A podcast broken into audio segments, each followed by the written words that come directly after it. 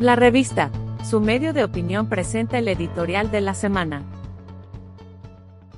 Editorial, en el SICA una rotación inevitable y una elección no deseable.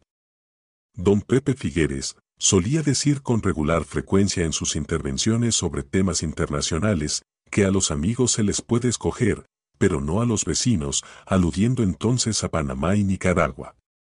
La historia nos ha dicho muchas cosas con respecto a ambos, pero sin duda más con respecto a los vecinos del norte, país con el que hemos desarrollado una relación inequívoca de encuentros y desencuentros, para plantearlo en términos positivos.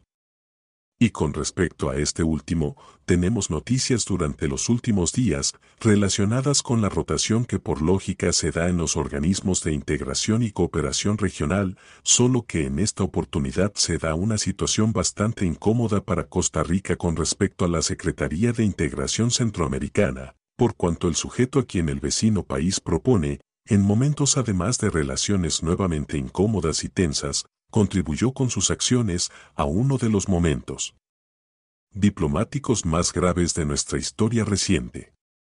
Se trata de Werner Vargas Torres, un personaje de triste memoria para los ticos en virtud de su rol durante la invasión de Nicaragua a la isla Calero.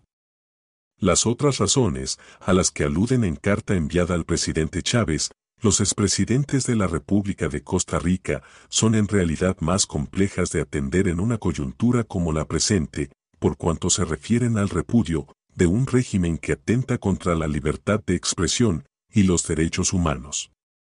En nuestro criterio, estas argumentaciones son más difíciles de asumir, por cuanto el SICA es un instrumento regional, de presidencia rotatoria. No podemos ignorar que las relaciones comerciales con todos los países de Centroamérica son importantes independientemente del tipo de régimen que les gobierne. Si a Nicaragua le corresponde ahora presidir este órgano, pues será inevitable aceptar que lo haga, pero ciertamente rechazar a quien pretende representarlo, por tratarse en este caso, de una persona con importante liderazgo activo, durante la usurpación de territorio costarricense. Los expresidentes proponen, entre otras cosas, quebrar el consenso indispensable y evitar que el señor Vargas asuma, lo cual será un buen precedente y obliga al menos a que Nicaragua haga una nueva propuesta o de lo contrario, que el SICA continúe como hasta ahora, descabezado. El tema de fondo seguirá siendo, sin embargo, si agudizamos las contradicciones y mantenemos distanciamiento con Nicaragua, entre otras opciones, pero a sabiendas que también estamos estrangulando posibilidades comerciales en Centroamérica, dado que es inevitable pasar por territorio nicaragüense para colocar exportaciones en el istmo y más allá. El mundo de hoy, en virtud de su elevada interdependencia, nos obliga a aceptar que debemos mantener relaciones con países que atentan contra la libertad de las personas y sus derechos, lo cual es una lamentable realidad.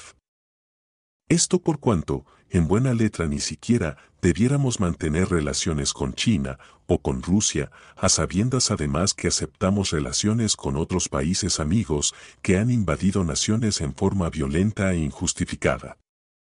En términos de esta realidad del presente, agudizar la animosidad diplomática es un paso muy delicado. Las decisiones deben realizarse con un alto sentido de dignidad y consistentes con los valores y costumbres que caracterizan el ser costarricense, pero también con un sentido de ineludible pragmatismo en un mundo pletórico de contradicciones.